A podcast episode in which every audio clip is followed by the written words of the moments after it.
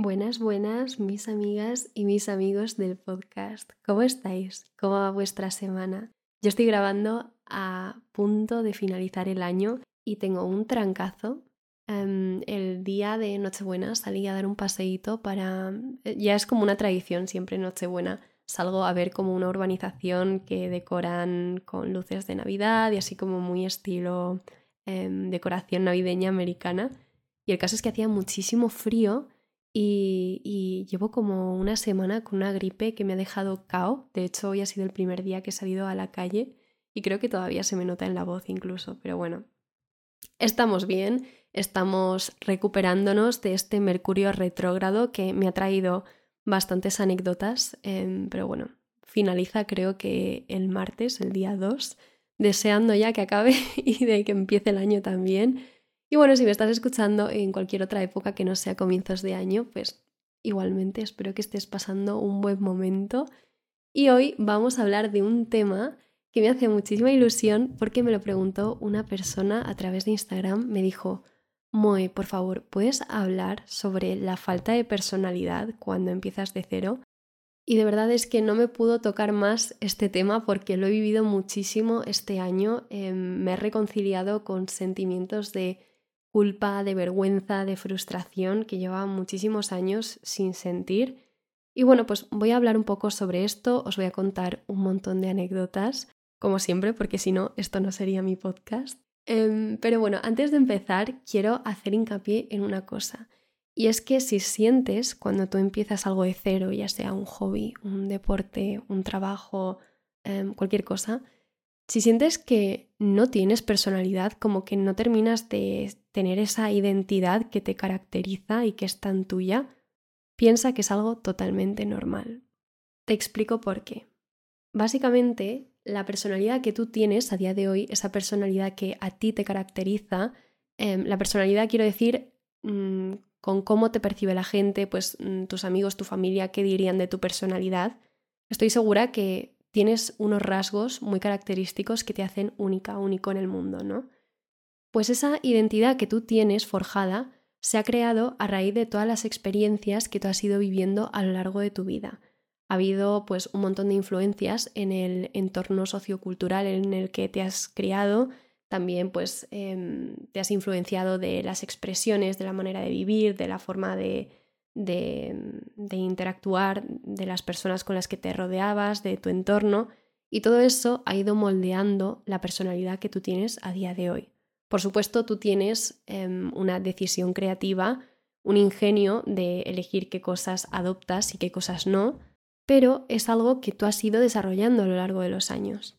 Entonces, igual que tu personalidad, tu carácter, tu forma de ser es algo que tú has ido trabajando a lo largo de los años y que ha ido cambiando y ha ido evolucionando y se ha ido moldeando con, con lo que tú has vivido y tus experiencias, tu personalidad, cuando tú empiezas de cero, parte de cero en aquello que tú estás haciendo. No estoy diciendo tu personalidad de tu forma de ser, sino, pues, por ejemplo, en el ámbito del trabajo, si tú estás empezando diseño o estás empezando ilustración, es normal que cuando comienzas no tengas como una personalidad mm, característica tuya de, ay, pues mm, me lo invento, pues eres una persona que siempre tiende a dibujar con, con un tipo de grosor en la pluma o que siempre haces referencia a esta tendencia del diseño. Bueno, pues mm, por ejemplo, los eh, ilustradores famosos siempre tienen rasgos que les caracteriza en sus ilustraciones y eso se ha desarrollado a lo largo de muchos años de ir pues mm, probando cosas, ir viendo qué les gustaba y dar con un estilo propio. ¿Qué pasa cuando tú empiezas de cero? Pues que es normal que acabas de empezar y no tienes esa personalidad forjada en eso que estás haciendo.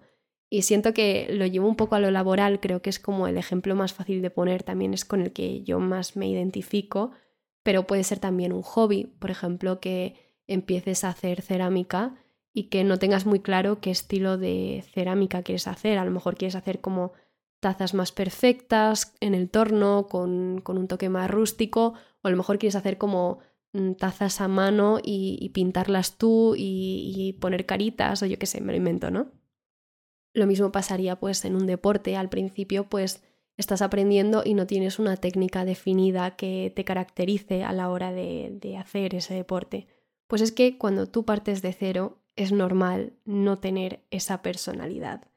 ¿Qué pasa? Creo que yo entiendo por qué esta persona me hizo esta pregunta y es que también siento que cuando tú empiezas de cero puedes tener muchas ideas, puedes tener mucha ilusión, tienes ganas de comerte el mundo, pero después interactúas con personas que llevan mucho tiempo en, en ese sector en el que te estás moviendo y te vas haciendo pequeñita, pequeñita, pequeñita porque sientes como que lo que tú tienes que ofrecer no, no es suficiente o no tiene nada que ver con, con personas que llevan mucho más tiempo, tienen más experiencias, como que te genera un poco de inseguridad o incluso te genera síndrome del impostor que dices, ¿qué estoy haciendo aquí? Me van a descubrir, van a descubrir que realmente no tengo ni idea, eh, acabo de empezar, soy novata, no, no sé de qué estoy hablando, no tengo derecho a hablar porque no sé nada, no tengo casi experiencia. Entonces creo que también em, esta pregunta iba un poco encaminada hacia el hecho de cómo cuando tú empiezas de cero te haces muy pequeñita ante personas que llevan mucho más tiempo y te cuesta mucho más expresarte porque vas con miedo, vas con inseguridad, te sientes como torpe, ¿no? Creo que también hay un factor que juega mucho en nuestra contra últimamente y es el hecho de vivir en la era de la inmediatez. Y es que a día de hoy vivimos rodeados de estímulos y a lo mejor vemos un montón de gente en redes sociales que son gurús de lo que hacen y lo hacen maravilloso y te comparas y dices, wow, es que mira lo bien que lo hace esta persona y cuánto me va a llevar estar a ese nivel, ¿no? Claro, vemos a alguien que es muy pro haciendo lo que está haciendo y no vemos que a lo mejor esa persona ha tardado 10 años en conseguir estar ahí. Luego también siento que tenemos que aprender a relativizar un poco el tiempo y es que estamos tan acostumbrados a los resultados inmediatos que se nos olvida que para conseguir dominar algo necesitamos practicar y practicar y practicar y ser constante y pues la frase esta de el hábito hacia el monje es literal, es que necesitamos practicar para desarrollar nuestros conocimientos y de esta manera también desarrollar esa personalidad en el ámbito en el que, en el que estamos empezando. De todas formas, también siento que si eres una persona mínimamente perfeccionista, el tema de equivocarte lo vas a llevar bastante mal. Y a mí esto es algo que me ha sucedido muchísimo este año y es que me he reconciliado, como ya os he dicho, con sentimientos de vergüenza, con sentimientos de culpa por mm, no llegar a tiempo o no ser suficiente o decir, jolín, es que esto ya debería saberlo y no lo sé. Ahora os contaré más en detalle mi experiencia y, bueno, anécdotas que he vivido que me han hecho identificarme mucho con la falta de la personalidad cuando empiezas de cero. Y es que, eh, como ya sabréis, si lleváis tiempo en el podcast y habéis escuchado un poco mi trayectoria en este último año, este año conseguí entrar en una de mis top empresas donde yo quería entrar, que era súper creativa, tenía proyectos súper chulos y tras un proceso de selección pues me contrataron para trabajar en esta empresa como becaria. Fue realmente mi primer trabajo en el sector creativo, trabajando para una empresa que no fuera freelance, porque sí que es verdad que lleva dos años como freelance y a día de hoy sigo siendo freelance y estoy muy contenta. Pero claro, es muy diferente el trabajar tú como freelance, que al final tienes libertad creativa para hacer lo que tú quieres porque tus clientes quieren lo que tú ya haces, que trabajar para una empresa que tiene una metodología de trabajo totalmente diferente, a lo mejor usa otros programas. Y bueno, aparte yo entraba a trabajar en un, en, un departamento el cual yo tenía muy poco conocimiento, que era el motion graphics, la animación de vídeo y diseño. Sabía diseño, sabía vídeo, pero no sabía animar, entonces realmente para mí era un ámbito totalmente nuevo y por eso entré de becaria, porque tenía muy poca experiencia. Entonces yo entré con muchísima ilusión, con muchas ideas, con muchas ganas de dar lo mejor de mí y lo que me sucedió fue que poco a poco me fui apagando en el puesto que yo estaba desarrollando porque el departamento en el que yo estaba tenía muchísimo trabajo, íbamos a 10.000 revoluciones y entonces nunca había tiempo para feedback positivo, solamente recibía feedback negativo. Esto está mal, esto está mal, esto no es así, nosotros no trabajamos así, esto no, esto no, esto no. Y realmente yo siempre tenía la sensación, o por lo menos a lo largo de toda la trayectoria en esa empresa, tuve la sensación de que era una inútil, de que todo lo hacía mal, de que siempre todo eran fallos, porque nunca tuve un refuerzo positivo. Y sin embargo sí que sacamos un montón de proyectos, sí que hubo un montón de cosas que las hice bien, sí que recibí eh, pues felicitaciones de otros compañeros que no eran de mi propio departamento, pero la sensación que yo tenía siempre es de que todo estaba mal hecho porque siempre el feedback que yo recibía era negativo. Creo que fue mala suerte porque sé que esto pasa en muchas empresas que a veces por el tema de tener tiempos tan ajustados, pues no te puedes detener a lo mejor en, en ah, qué, qué bien está esto, sino más bien como, vale, no hagas esto para que así la próxima vez eh, no te vuelva a pasar y así agilizas tiempo. O sea, creo que al final pues es un tema como de tiempos, de que todo va muy rápido y es como corrige esto, esto y esto y lo haces. Pero claro, como persona perfeccionista que yo soy, pues eh, lidié mucho con sentimientos de vergüenza, de culpa y de frustración. Em, de hecho, os cuento otra anécdota y es que recuerdo que eh, muchas veces recibía el comentario de, ah, pero esto tú no lo sabes, pero si esto es algo básico de diseño, ¿no? Y yo sentía una vergüenza tan grande de decir, jolín, es que, eh, ¿cómo me he podido equivocar en esto? Es que se supone que esto es algo básico y me he equivocado. Resulta que luego, hablándolo con otras personas del sector que estaban en otras empresas, me decían, em, vamos a ver, en primer lugar, eres becaria y si esto no lo sabes, pues es que es el momento para que lo aprendas. Es que, ¿en qué momento si no lo vas a aprender? Luego también el hablar con otras personas me ayudaba mucho a relativizar porque me decían, esto no es algo básico y esto ni siquiera yo lo sabía o esto, eh, si no te dicen cómo se hace, eh, pues obviamente no lo vas a saber por ciencia infusa. A mí me pasó que, claro, yo entré en un sitio donde todo el mundo iba eh, a mil revoluciones, entonces nadie se paraba a explicarme cómo funcionaban las cosas y cuando una cosa no salía como querían me decían, no, es que nosotros no trabajamos así y yo pensaba, jolín, qué vergüenza, es que claro, mm, me he vuelto a equivocar. Y sin embargo, una persona de fuera me decía, comentándolo, claro, es que si no te han explicado cómo trabajan, ¿cómo lo vas a saber, no? Es como si tú empiezas a practicar un deporte y no te han explicado cómo funciona, pues tú vas a hacer lo que, o vas a imitar lo que hacen los demás, pero a lo mejor mm, te tienes que colocar de otra manera o en, en otra posición, pues claro, es que obviamente partes de cero, no sabes cómo funcionan las cosas. Entonces, a mí me pasó una cosa en esta empresa y es que a pesar de que yo era becaria, nunca tuve la sensación de que era becaria. Nunca sentí que me tratasen como una becaria, sino como una persona con muchas más responsabilidades.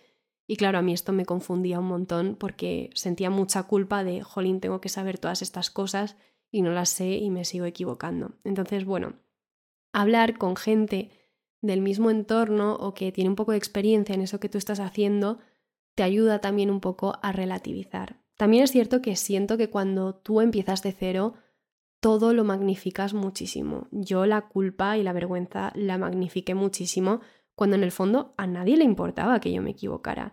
Y si me equivocaba, creo que lo más normal es entender que estoy empezando. O sea, si tú te equivocas, Mm, sería muy cruel que alguien te dijera, oye, te estás equivocando, lo estás haciendo mal, mm, no te da vergüenza o esto es básico, lo deberías saber. Pues no, porque estás empezando. Es que es normal equivocarte, es que es tu momento para equivocarte. Incluso la gente que es experta se sigue equivocando. Y de hecho, es súper importante equivocarte porque te enseña a hacer las cosas bien y te enseña a agilizar tiempos, te enseña a perfeccionar y posiblemente te enseñe a encontrar esa personalidad que, estás forjando en eso nuevo que estás empezando. Por otro lado, también quiero decirte que es súper importante que siempre te dejes ver tal y como eres, que no dejes que, las opiniones de los demás te anulen la personalidad o, tu forma de ser. A mí esto me sucedió en, en, esta empresa que poco a poco me iba apagando y cada vez me daba más miedo participar, cada vez me daba más miedo como aportar mi opinión porque cada vez que yo abría la boca sentía que, em, pues bueno, que mis opiniones se consideraban como estúpidas, como que no tenía ni idea, como que no sabía de lo que hablaba. Y de hecho recuerdo que una vez en una reunión em, una responsable mía me llamó la atención y me dijo, es que claro, no, no participas, no, no das tu opinión. A lo que yo le dije, es que siento que cada vez que abro la boca me decís que lo que estoy diciendo no tiene sentido y continuamente me estáis dando un feedback negativo. Entonces ya incluso yo misma dudo de, de, lo que tengo que decir. O sea, me, me, sucedía de que quería a veces dar mi opinión o quería a veces hacer una cosa y no la hacía como yo pensaba porque estaba tan acostumbrada que cada vez que yo hacía algo me dijeran que no y que estaba mal, que ya me, me jugaba como eh, una pasada psicológica y decía, vale, es que ya ni siquiera sé lo que estoy pensando, ya ni siquiera sé si puedo decir esto, porque es que siempre, o sea, sentía como que daba igual que yo dijera algo o no dijera nada, siempre la respuesta iba a ser un no. Y al final todo ese refuerzo negativo que tenía cada día me hizo convertirme en una persona súper insegura. Entonces, mi consejo de hermana mayor para ti es no dejes que nadie te apague la personalidad y no dejes que nadie te haga sentir estúpida o estúpido por tus opiniones o tus ideas. Si tú dices algo y alguien te lo rechaza, vale, a lo mejor te falta experiencia o a lo mejor lo que tú estás diciendo no tiene mucho sentido porque no tienes un conocimiento pleno de, del tema pero de verdad, que no te dé vergüenza expresarte porque es que muchas veces tienes mucho más que aportar de, lo que tú piensas. A raíz de esta conversación que yo tuve con, esta responsable em, y decirle, mira, es que me siento así porque cada vez que hablo tal, ella me dijo, pues no tengas esa visión, nosotros te corregimos para que tú aprendas, pero por supuesto siéntete libre de expresarte. Entonces, desde aquí, un reminder de lo necesario que es expresar tus sentimientos y tus sensaciones cuando te sientes insegura o inseguro en, aquello en lo que estás empezando. Porque a veces, lo que os digo, puedes llegar a tener una visión súper magnificada de, de, cómo tú lo estás haciendo. Em, yo, por ejemplo, eh, a lo largo de mi trayectoria en la empresa siempre sentí que era una inútil, que todo lo hacía mal, porque continuamente recibía refuerzos negativos. Sin embargo, me acuerdo que Em, a raíz de esta conversación, pues eh, a la semana siguiente teníamos como una reunión en la que íbamos a debatir sobre el tema de las redes sociales de la empresa porque estaban un poco paradas y tal. A lo que yo me preparé una presentación súper elaborada sobre eh, pues, eh, cómo podíamos enfocar las redes sociales desde una perspectiva más creativa, hice bastante investigación en cuanto a empresas competidoras, etc. Y cuál fue mi sorpresa, que no solo gustó muchísimo mi presentación, sino que me dieron el ownership de las redes sociales, iba a ser la responsable de gestionarlas em, a partir de ese momento. Y la verdad es que me dio muchísima motivación porque de pronto sentí que algo estaba haciendo bien en el momento en el que yo proyecté mis ideas y, mis conocimientos y me presenté al mundo también de una manera segura y reafirmando que lo que yo pensaba podía aportar, ¿no? Y resultó que sí que podía aportar. Luego, volviendo al tema de cuando magnificas mucho esa sensación de que lo estás haciendo todo mal, mi sensación durante toda mi, experiencia en esta empresa fue de que yo todo lo hacía mal porque siempre el feedback era muy negativo.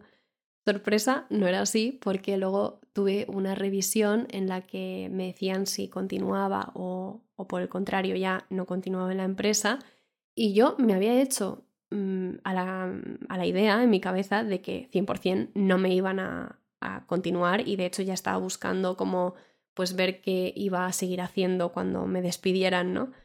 Sorpresa para mí cuando me dijeron que estaban muy contentos con mi trabajo, que querían que me quedara, que me iban a mejorar las condiciones. Y cuando me dieron esta noticia, automáticamente yo lo que sentí fue, en primer lugar, confusión de no entiendo nada, porque si siento que todo lo hago mal y que no paro de equivocarme, queréis que continúe. Y después acabé sintiendo bastante rabia porque siento que por mucho que tú te puedas equivocar, que es normal que estás empezando, que puedas tener una sensación de que no tienes mucho que aportar, siento que también el, el entorno en el que tú estás tiene que transmitirte que ya no solo, por supuesto, que te equivocas, que es parte de tu aprendizaje, sino que algo estás haciendo bien, que algo estás aportando y que, y que hay progreso en lo que estás haciendo, ¿no? Entonces fue una sensación de rabia de cómo es posible que yo vea las cosas tan negativas y tú me estés diciendo que, que todo es tan positivo. Bueno, esto es verdad que sucede mucho en las empresas, lo hablaba con un amigo que él también trabaja en una consultora y siempre me dice que cuando no puedes más, cuando sientes que te quieres ir, que lo quieres dejar, es como que lo huelen y te dan el caramelito de, no, lo estás haciendo muy bien y entonces te reconforta y ya sigues y de alguna forma es como para mantenerte ahí, ¿no? Esto de verdad que después hablándolo con muchas otras personas pasa muchísimo en las empresas. Lo hacen para tenerte súper ajustado y que exprimirte, digamos, al máximo. Y cuando ya no puedes más, te dan como ese chute de te mejoramos las condiciones, te subimos el sueldo, aunque sea súper mínimo, em, te damos este proyecto porque sabemos que trabajas súper bien y tal. Es como que te suben la autoestima eh, para seguir exprimiéndote al máximo. Eh, no todas las empresas es así, pero bueno, en muchas sí lo es y esto pasa muy a menudo. Entonces, algo que yo quería decir es que sí que es cierto que la personalidad al principio pues es difícil de crear porque necesita de tiempo para que aprendas, para que te equivoques, para que tengas nuevos aprendizajes, para ver qué cosas sí casan contigo, para ver qué cosas no casan contigo pero también la personalidad necesita de un entorno que permita desarrollarla. Y si estás en un entorno donde te cortan las alas, donde no puedes expresarte, donde sientes que te vas haciendo pequeñita, pues al final es muy difícil que, que desarrolles esa personalidad, ¿no? Para algunas personas y en algunos entornos siempre vamos a ser personas totalmente prescindibles, pero en otros pues seremos apreciados y valorados por lo que tenemos que ofrecer. Esto es un poco cuando os hablaba en el episodio de el entorno en el que te mueves. Yo crecí en un entorno en el que me hicieron sentir siempre que era una inútil, que era una fracasada, que no tenía nada que aportar. Y a raíz de salir de ahí, de trabajar las cosas que a mí me gustaban y de creer en mí y de rodearme de personas que sí que me motivaban, pues empecé a darme cuenta de que sí que tenía habilidades que, que podía ofrecer, ¿no? Y que podía explotar y que sí que era valorada y apreciada en otros lugares. En algunos lugares mm, lo que yo tenía que ofrecer no valía nada y en otros sí. Em, ¿Supone esto que necesitamos de validación externa para eh, reafirmarnos de que somos buenos en algo? No. La opinión de los demás no debería influirnos en, en nuestro valor, por supuesto. No necesitamos de la validación externa para nuestra autoestima. Pero sí que es cierto que cuando tú te mueves en un sitio donde todo el día pico y pala te dicen que no vales nada y que lo que ofreces no tiene nada que, aportar, pues obviamente te vas a ir haciendo pequeñita y pequeñita y vas a pensar que, que esto es así, te lo vas a creer. Por eso creo también que es importante hacer un poco de introspección y de pensar, vale, ¿cuánto estoy ofreciendo y también cuánto me está aportando? Porque a lo mejor estás dando todo de ti, no se está valorando, pero es que aparte tú no estás aprendiendo. Creo que esto sucede, por ejemplo, si estás en un hobby y yo que sé, vas a clases de algo y, te das la sensación de que llevas un tiempo estancada, que estás invirtiendo dinero en ese hobby, estás invirtiendo tiempo, estás invirtiendo ilusión y energía, te das cuenta de que no estás aprendiendo, de que no te están enseñando bien, de que estás estancada o que incluso, mm, no sé, ya no te está aportando, pues es el momento de irse y de cambiar y probar otro hobby distinto o probar ese mismo hobby pero en otro lugar porque igual ese lugar no es. Esto va a suceder muchas veces en la vida que vamos a estar en sitios donde pues simplemente no es y no pasa nada porque no sea. Lo bueno de haber acabado ahí es que hemos aprendido que ahí no es y habrá lugares también que durante mucho tiempo nos acogieron, nos aportaron un montón, nos hicieron aprender, nos enriquecieron y llegó un punto en el que pues ya no daba para más y sentíamos que nos estancamos, pues a lo mejor en esas situaciones es momento de reflexionar y pensar, vale, cuánto estoy aportando y cuánto me está aportando a mí y quizás a lo mejor es momento de movernos y de cambiar y evolucionar y probar lugares nuevos. Algo que voy a mencionar así brevemente, pero si te da miedo irte de un sitio porque se te ofrece una oportunidad mejor, pero te da miedo moverte porque vas a perjudicar un poco a la gente de tu entorno, sobre todo en un trabajo que te ofrecen una oportunidad pues mm, con mejores condiciones, mejor salario, te gusta más ese puesto que vas a ejercer, pero te da pena irte porque tienes muy buena relación con los compañeros, si te vas le vas a poner mucha carga de trabajo a tu jefe y a tus compañeros de trabajo, etcétera, es un marrón. Piensa que en el momento en que tú te vayas va a haber una oferta publicada en LinkedIn para reemplazarte, o sea, todas las personas en las empresas somos prescindibles, da igual lo que te digan. Eso no significa que lo que tú hagas no tiene valor, sino que en el momento en que tú decidas irte, porque es normal que si te ofrecen algo mejor quieras irte, en el momento en que tú te vayas van a poner a otra persona. No significa que esa persona sea mejor que tú ni peor que tú, significa que esa empresa necesita un trabajador más. Entonces, que nunca te dé miedo a moverte de lugar si hay mejores condiciones para ti.